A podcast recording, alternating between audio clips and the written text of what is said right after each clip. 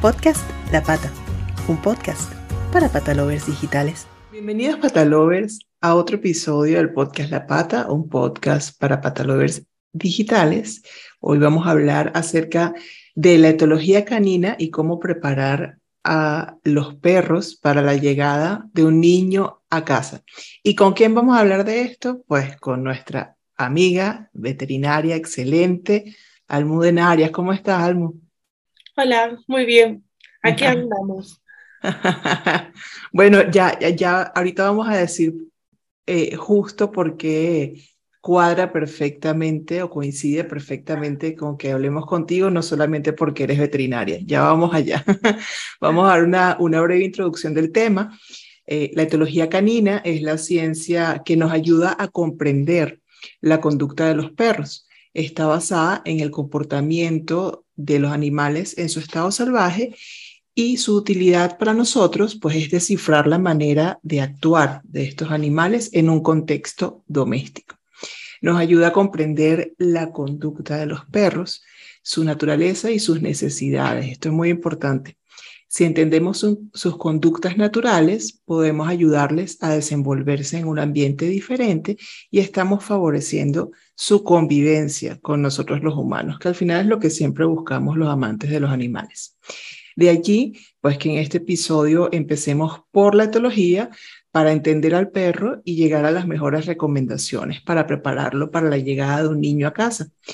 Y ahí vamos entonces, ¿qué mejor manera de hacerlo que con eh, Almudena porque no solamente es veterinaria, es decir, es, experta en el área, sino que también está a puntito, a puntito de ser madre ya. A puntito de caramelo, de explotar ya. Así que nada.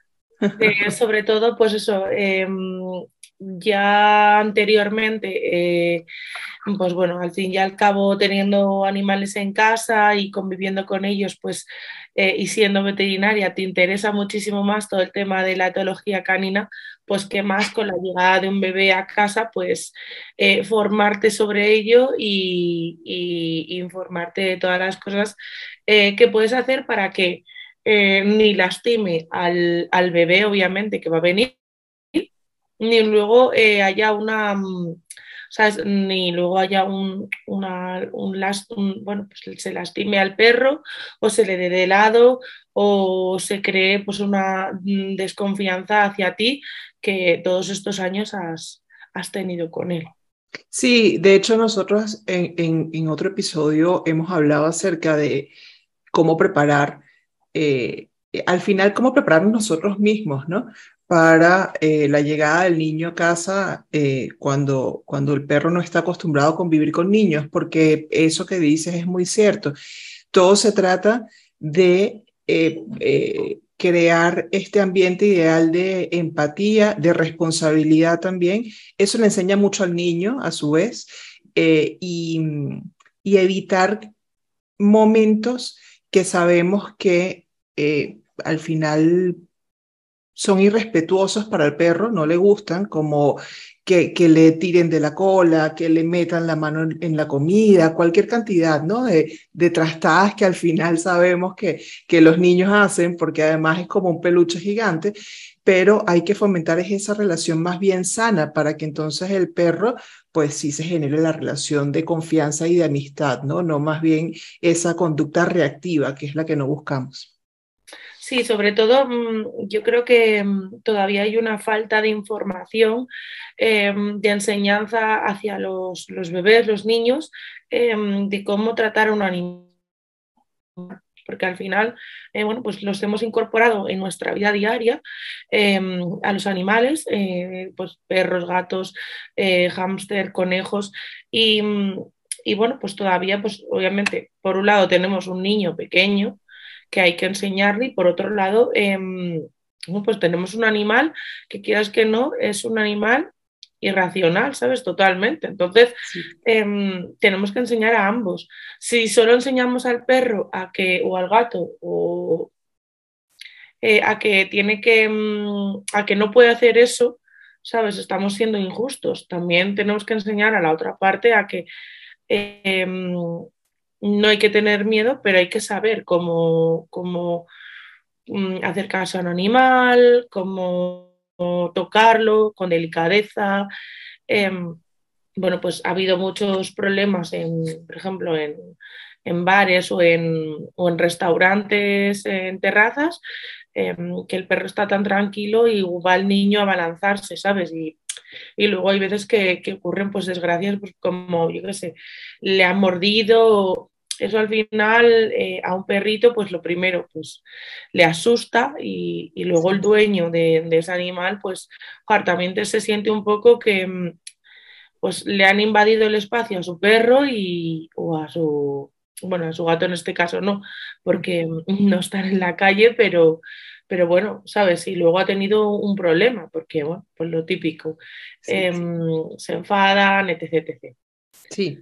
¿Cómo podemos apoyarnos eh, o, qué conocimientos nos brinda la etología del comportamiento del perro para saber entonces cómo prepararlo para la llegada de ese bebé? Sí, sobre todo em, una de las cosas principales es eh, saber em, obviamente el carácter que tiene tu perro y luego encima si tiene o no miedo a los niños. Miedo o no a los niños es, es, muy sencillo. Hay muchos perros que mm, han tenido traumas eh, cuando han sido cachorros o, bueno, pues cuando han sido adolescentes por el tema de, mm, de, bueno, pues de que se ha abalanzado un niño, eh, un niño ha ido detrás con él con la bicicleta, el patinete, y entonces, eh, bueno, pues hoy quieras que no, han hecho cruz a, lo que es el registro de, los niños pequeños y, bueno. Sí que es verdad que durante cuando los, los, cachorros son pequeños, una de las cosas esenciales es eh, enseñarles a socializar, tanto con los humanos como con los perros, como con los bebés.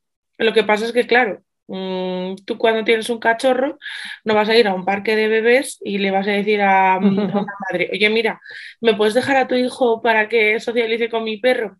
¿Sabes? No, no, es, muy aplicable porque obviamente pues a los bebés, mm, como no, se les trata pues eso, em, en una burbuja, bueno, pues porque son bebés, son niños indefensos, pero mm, por el otro lado también los cachorros son perros indefensos.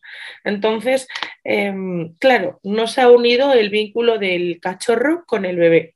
Sí. Y eso debería de, mm, hacerse porque mm, así es una manera de que tu perro, de cara a cuando sea adulto, ya conoce, eh, pues eso, el ambiente que es en el, en, el ambiente en el que es estar con un bebé, pues llorar, gritar, eh, reírse, mm, etc, etc, Sí, sí, que igual en la, en la, etapa de socialización de los perros, que es muy importante cuando son cachorros, eh, existen, al igual que, que, que, se presentan o se tienen que presentar los momentos en los que está con la madre, está con los hermanos, eh, de la camadita. Luego eh, está la fase de socialización con, la, con, con, los humanos, que en este caso, como tú bien dices, normalmente es con los humanos grandes.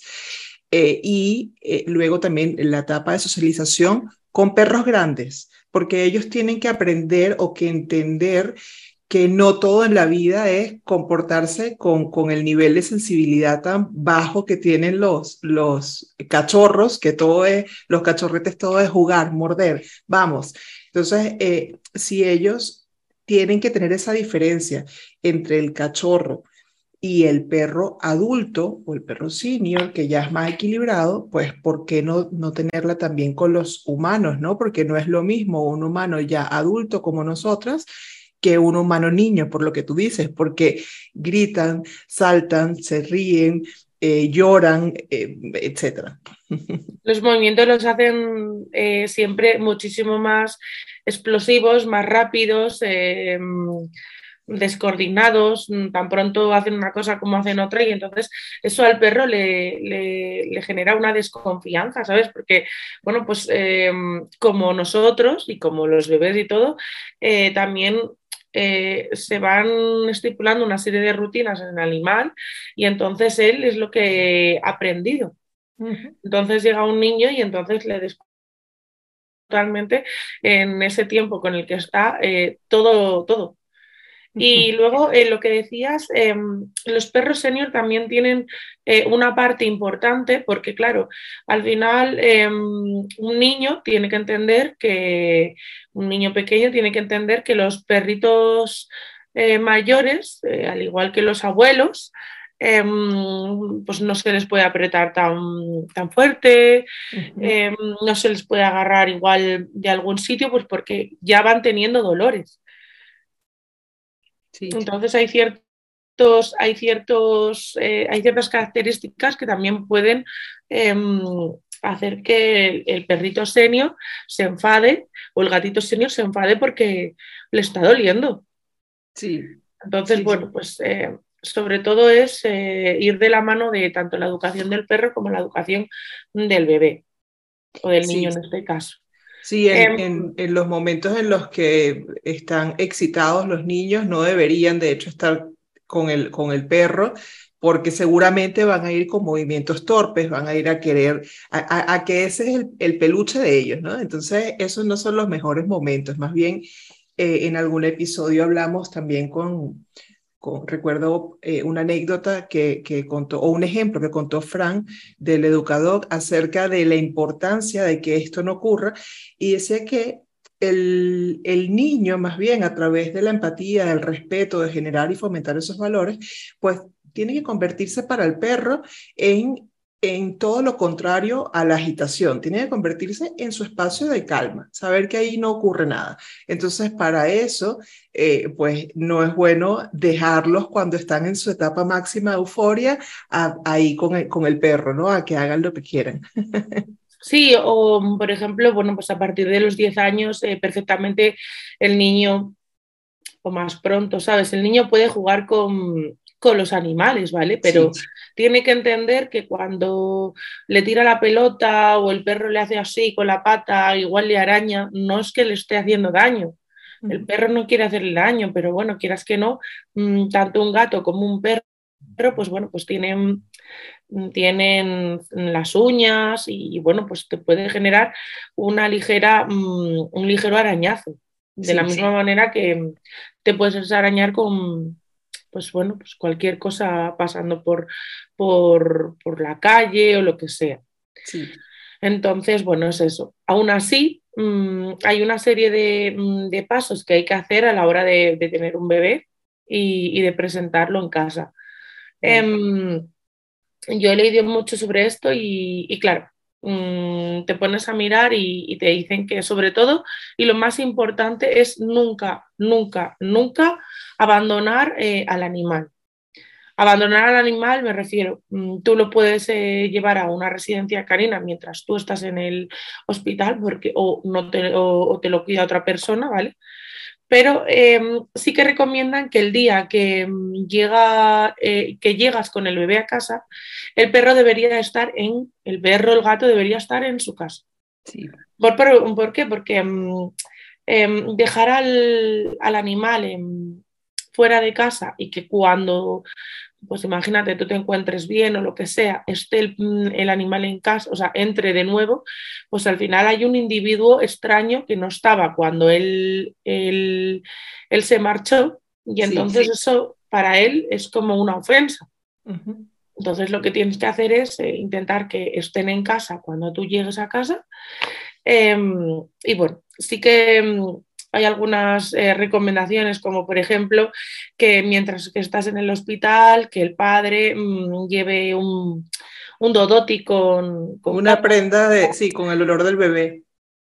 Exactamente, pero bueno, eso me parece, yo por ejemplo, en este caso me parece una guarrada. Mm, entonces, por ejemplo, siempre puedes mm, coger una muselina, una manta. Sí, yo, yo creo, o sea, al final, claro, algo, algo así no lo haría. Eh, yo más bien me inclino por la recomendación que habla de, de, que huela una, tal cual, una manta, una prenda, una, eh, lo, lo, que sea que haya estado en contacto con el bebé eh, y que tenga su olor para que vaya acostumbrándose al olor. Y antes antes de eso, Almo, también eh, yo creo que es muy importante, previo, por ejemplo, en etapas como la que, la que, la que estás tú ahora, eh, embarazada, eh, cuando hablas de no abandonar al animal, que estamos en este punto, también hay un punto previo, según las recomendaciones, en el que sin duda la llegada de un bebé a casa significa cambio en todo, cambio sobre todo en las rutinas, ¿no? Porque pues ahí, ahí eh, tienes que estar abocado a la alimentación, al que se despierta, a los baños, etc. Entonces, el perro, al ser un animal de, de, costumbre, tienes que tener mucha previsibilidad con él, hablando del perro específicamente, que él no sienta que cuando llega el bebé todo se pone patas arriba, entonces la hora, su hora de comida es diferente, eh, que si no tiene agua, pues no tiene agua, su hora de paseo es diferente. Más bien lo que dicen es ir siendo previsible con eso. Entonces, desde el, el mismo hecho de ya pasear con el carrito del bebé, sin el bebé allí y con los perros, importante porque para que no tiren, ¿no? que, que, no, que no haya un problema allí. Y e ir cambiando esa rutina un poco, decir, bueno, a lo mejor no bajamos a esta hora siempre, sino puede cambiar así, o sea, ir jugando un poco con eso, ¿no? Sí, pero bueno, yo principalmente, a ver, em, aquí en León hay veces que se pone a llover, llover a cántaros y entonces pues en vez de bajar, por ejemplo, a las 8 hay que bajar a las 9, ¿sabes? O igual hay que bajar a las 10. Entonces, eh, bueno, esos cambios también acomodándolo también al trabajo, pues ahí tienes una franja de, de una a cuatro horas, ¿sabes? Para bajarlos a, los animales.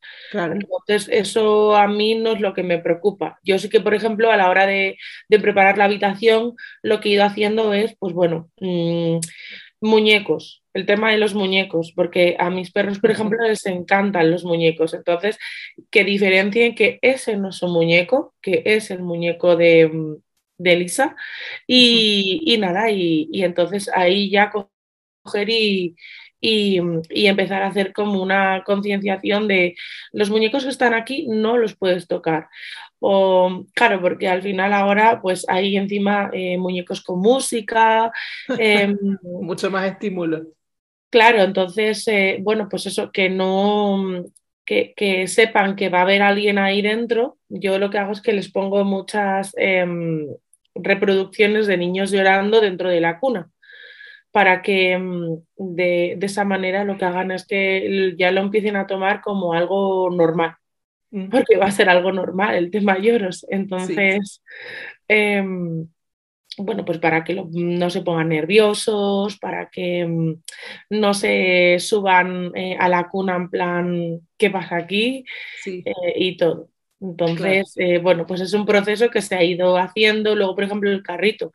El carrito es una cosa que mm, cuando llegó, pues se montó y se empezaron a dar paseos por el pasillo para, que, para ver si les asustaba, no les asustaba, no sé qué. Y luego sí que es verdad que em, se han ido dando paseos mm, en plan por la calle para controlar, como tú dices, eh, el tema de tirones y todo. Sí. era, un poco, era un poco extraño ver a una, a una, mujer embarazadísima mm, con un carrito en plan... Mm, pero sí, entonces, bueno, sí, son una serie de procesos que hay que ir pasando. En el tema de de la comida, creo que no. Ahí no estoy de acuerdo porque, a ver, sí que es verdad que, mm, que, nos va, va, a cambiar todo un montón, pero... Pero eso no puede cambiar. Claro, igual que nosotros, me refiero, mm, desayunamos, comemos y cenamos, el animal es muy importante que se le, mm, que si estás, le estás dando mm, dos comidas al día y se las estás dando desayuno y cena, que da igual en la hora que sea, ¿sabes? O sea, pues imagínate, si no es a las 8 de la mañana, pero es a las 10, eh, pero que le des de, desayunar. Sí, sí, sí, no, eso sin duda. Lo mismo por el tema de que a él estás acostumbrando eh, a que, ¿sabes? Su eh, a un ritmo, a pues, unas digestiones y entonces eh, que le descuadres tanto, tanto, tanto, no. no porque eso sí que le genera bastante nerviosismo, ¿sabes? Al final le genera ansiedad no saber cuándo va a comer. Sí. Entonces, em, yo sobre todo invito a la gente que, mm, está en este periodo en el cual va mm, a introducir otra persona más en, su familia, eh, pues el tema de que bueno, pues eh, haga copio de mordedores, de snacks naturales, em, que les dé muchos mimos a los, eh, a los animales, tanto los perros como los gatos, como, como a los conejos, em, porque ellos al final van a tener muchísima confianza. Em, luego no son tontos porque ellos perfectamente saben que, que, hay algo ahí, ¿sabes? Yo, por ejemplo, desde el minuto uno Em, por el olor, em, ellos sabían que, pasaba algo.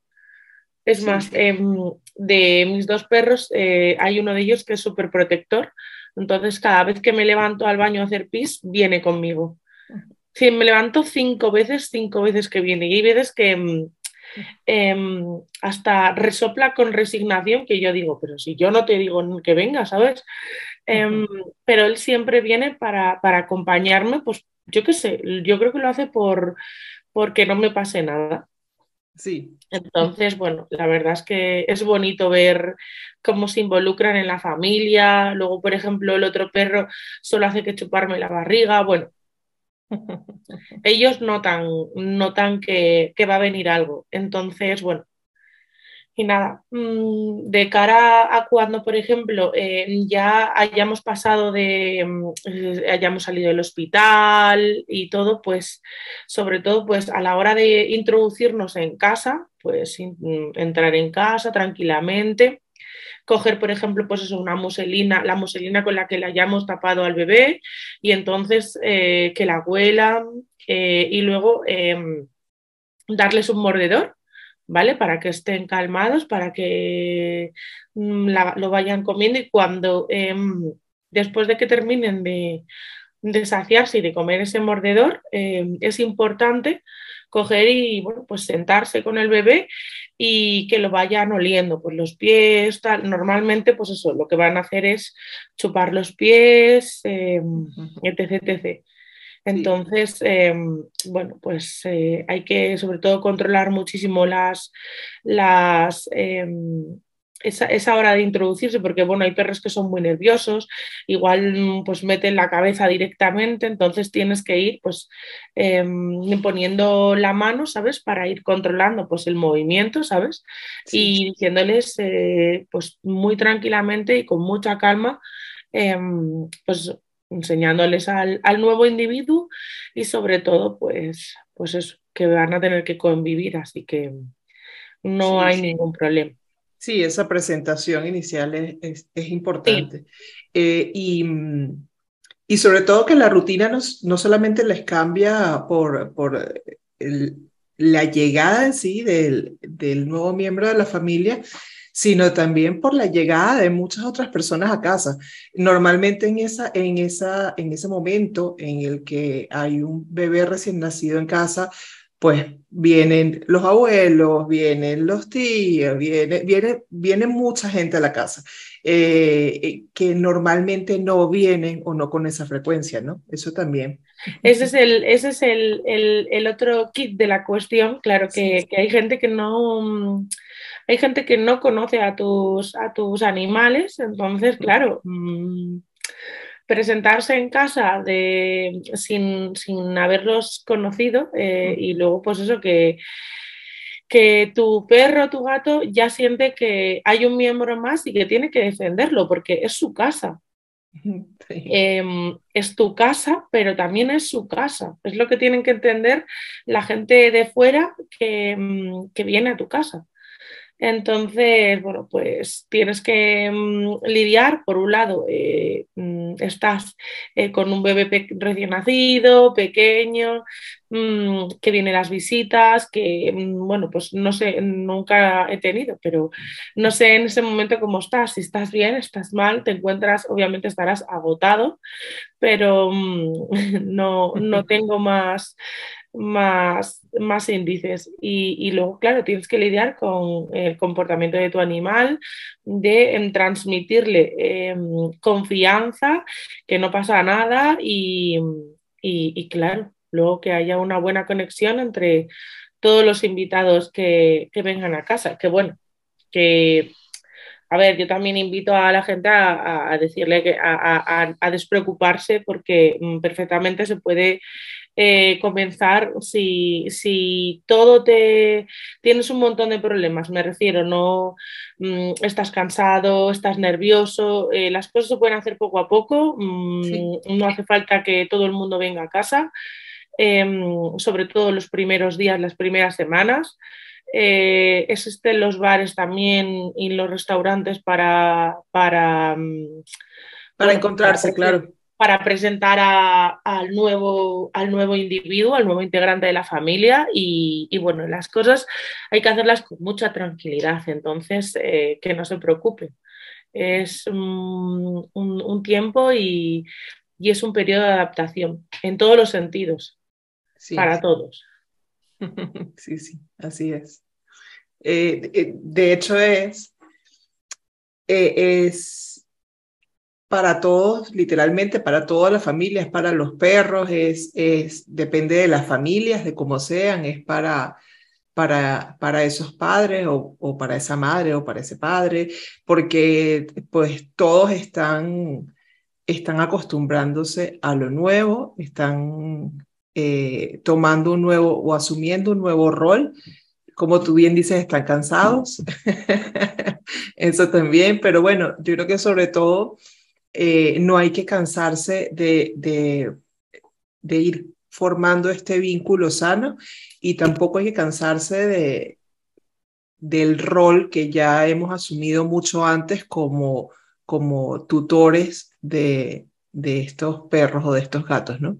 Exactamente. También una cosa súper importante es eh, coger y, que puedes hacer desde el primer momento, antes de, llegar a, traer el nuevo individuo a casa y todo eso, es em, presentar, hacer las presentaciones antes, ¿sabes? Ir dos pasos por delante. Entonces, si puedes ir presentando a tus animales eh, a, gente que sabes que va a venir a casa, em, muy asiduamente, pues es un paso mm, por delante que vas dando porque así pues tu animal cuando venga a casa, eh, mm, esa persona ya no lo va a sentir como un extraño, ya no va a sentir que, mm, te, te, tiene que defender, etc.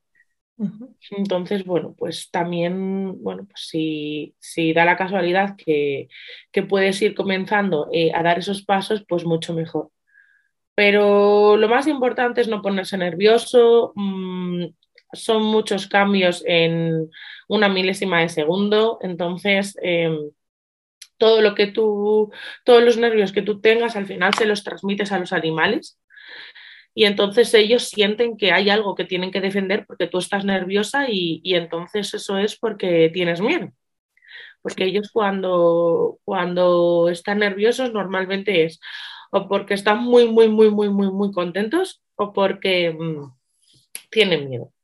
Entonces, eh, al fin y al cabo, ellos lo eh, defender. Sí. No más. Sí. Sí, por, por, por, el, por la inseguridad que les puede presentar o por la ansiedad de saber qué es eso que viene y, y eh, quiero, quiero, quiero, quiero. Claro, y luego también es un proceso, o sea, ya de por sí, para ellos es un proceso que, que va, va, a costar, va a costar eh, un poco en el sentido de que mm, la presentación, tener un nuevo miembro en la familia, para ellos no va a ser una cosa de dos días, va a ser una, cosa de, de, no sé mm, decirte, pero dicen que unas 15 eh, semanas, o sea, unas unos 15 días, tres semanas. Entonces, en todo ese periodo de adaptación con un nuevo individuo en casa, si encima le sumas eh, venir más gente y todo eso, eh, bueno, pues mm, es como todo, ¿sabes? Para ellos son muchos cambios seguidos.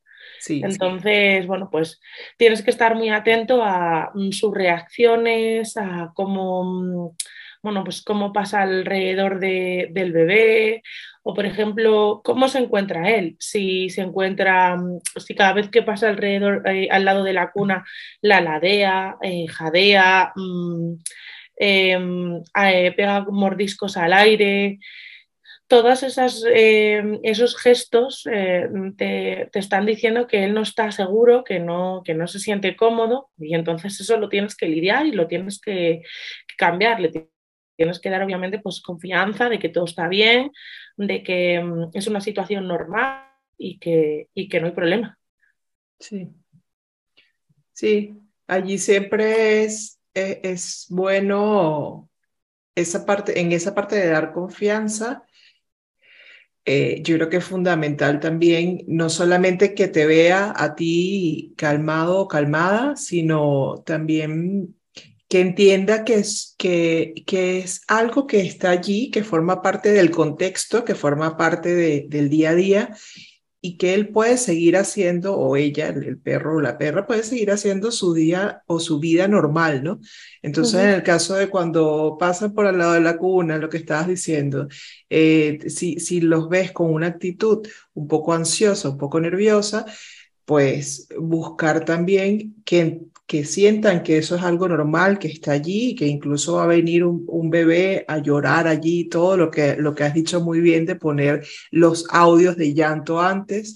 Y eh, también siempre darle estos incentivos positivos como para que pueda entonces eh, abocarse quizás a una masticación o algo mientras que eso está allí, o sea, que entienda que no hay ningún problema, que no, que no representa una amenaza, que se mete en su, en su zona de, de, de, de, seguridad, que puede ser su transportín o, o, su camita o lo que sea, o tu cama o el sofá, depende de la casa. Y, sí, donde, donde más a gusto esté. Sí. Y sobre todo lidiar esa ansiedad.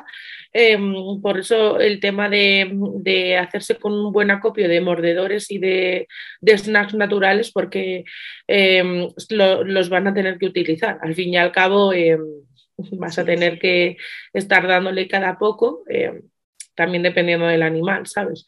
Pero dándole cada poco por el tema de, acabar con esa ansiedad para que él esté más relajado y para que sienta pues esa confianza.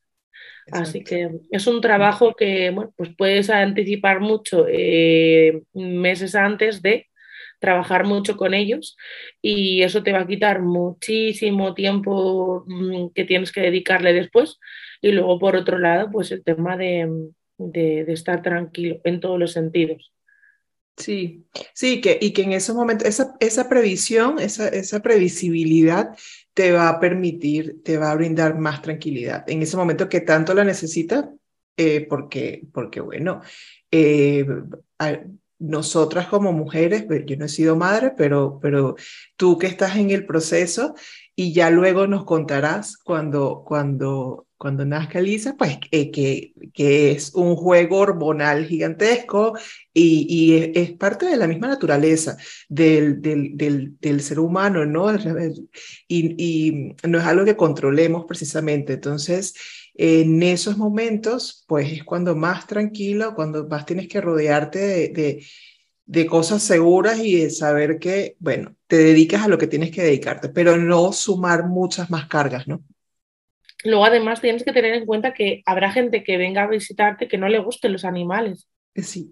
Entonces, también tienes que mm, eh, lidiar con eso, lidiar con, con obviamente facilitarle esa entrada a esa persona mm, que no le gustan los animales y luego, pues bueno, pues tú también, em, o esa persona que entra, también eh, saber que tienes unos animales, que vas a hacer todo lo posible para que em, esa persona no se encuentre incómoda, ni se siente mal, y, mm, intentar disfrutar. Sí, sí, sí. Bueno, en esos momentos cuando, cuando llegan esas personas, que también es un, es un equilibrio, debe ser un equilibrio porque tanto eh, tú ponerte en el lugar de la persona, pero la persona también ponerte en, en el lugar eh, o en tu lugar y en el lugar de los perros que también son dueños de esa casa. Eh, entonces, yo creo que Sí, al final es tener empatía por ambas partes. Exacto, exacto. Y eh, hay una práctica que nosotros tratamos de, bueno, en realidad no podemos hacerla siempre con chip, pero sí nos la, nos la recomendó la educadora, que es que, bueno, cuando llegan visitas, precisamente que vaya a su zona de, de, confort, de seguridad. En el caso de él es el transportín que tiene su camita y, y, que, y que esté allí tranquilo, porque en realidad es, ese es su lugar, ¿no? Si es la cama, si es un transportín, sea lo que sea. Mm, y ya cuando esté todo más calmado, obviamente, eh, pues eh, esté todo más calmado, esa persona se haya sentado, mm, eh, veas que el animal no, no jadea, está tranquilo, ya mm, abrir esa puerta y, que se conozcan. Pero hasta ese momento, pues bueno, intentar bajar esa tensión. Sí, sí, que normalmente no sabe, depende del perro, porque son individuos y cada uno lo toma de una forma diferente. Entonces, hay unos que es a ladrar, ladrar y ladrar. Hay otros que, que es a, a, a, poner las patas encima de la gente, que eso por lo menos lo hace Chip mucho y, y a uno le desespera, porque uno dice, bueno, uno eh, eh, se, se, lo banca, como dirían los argentinos, uno dice, bueno, está bien, él es así, pero que no todo el mundo, ¿no? Eh, pues aguanta esa... exacto.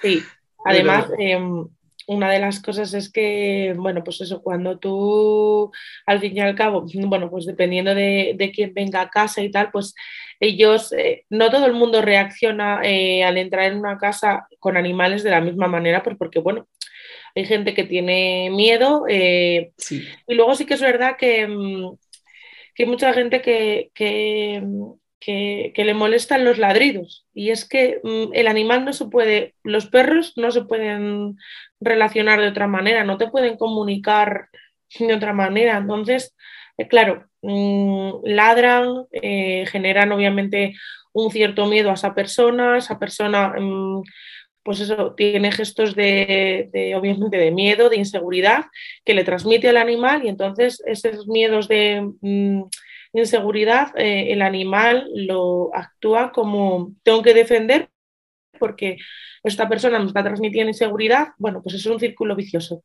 Sí. Entonces, em, al entrar en una casa hay que entrar, eh, que una casa que tiene, que tiene animales hay que entrar con decisión. ¿Sabes? Sin hacer mucho caso, por así decirlo, al, al perro, al gato que, que anden por ahí purulando. Y entonces ya cuando tú te sientes y él eh, se ponga a tu lado, veas que, la energía ha bajado, que, no hay tensión, ya es cuando puedes hacerle caso. Sí, sí, sí, porque si no entra un bucle, como acabas de decir. Es así. Bueno, este, este episodio empezamos por la etología, por cómo preparar al, al, al animal para la llegada del bebé o de los niños y ha quedado muy rico porque terminamos incluso en esta parte, ¿no? De, de, de, esas personas que llegan a casa y de cómo controlar un poquito la situación para que sea la mejor para el animal y para la persona. Nada, pues eh, por otro lado, para, para, terminar ya con, con este podcast, eh, simplemente eh, nada, invitarles a que eh, os informen un poquito antes de, la llegada del bebé, todo lo que puedan hacer con antelación y bueno, pues saber que al final vas a tener muy poco tiempo, hacerse acopio de comida, de, si, si, algún día quieren una lata porque tengan, no tengan mucho tiempo, tener pienso a disposición o en este caso comida preparada o comida bar, em, tenerlo todo bastante acoplado para que em, eso, no haya desequilibrios en el animal, eh, puedan facilitarte un poquito la vida, em, ir con tranquilidad eh, para que, bueno, pues seguir sobre todo enseñándole antes de, la llegada todo el tema de, los tirones, de, bueno, pues un poco la educación eh, a la hora de, andar con cachivaches de los niños, como por ejemplo el, el correpasillos, que por ejemplo es una de las cosas que a Pepe le, le daba muchísimo pavor. Entonces, bueno, pues nos ha tocado pasear el correpasillos por un lado y por otro, porque en algún momento lo vamos a tener que utilizar y, y bueno, pues eso hace mucho ruido y entonces, bueno, pues es algo extraño. Em, yo sobre todo me ha venido muy bien em, tenerlo en casa, em, utilizarlo, bueno, utilizarlo, mm, manejarlo un poco, dejarles que huelan, ¿sabes? Con muchísima tranquilidad, dejarles que huelan, que, que tengan ese olor ya familiarizado y, y, enseñarle las cosas tranquilamente, con muchísimo positivismo, dándole, ofreciéndole muchas chuches y mm, que bueno, suelo utilizar snacks naturales para, obviamente no, que no, que no les dificulte obviamente en, el tema alimentario. y, y, nada, y, mucho ánimo.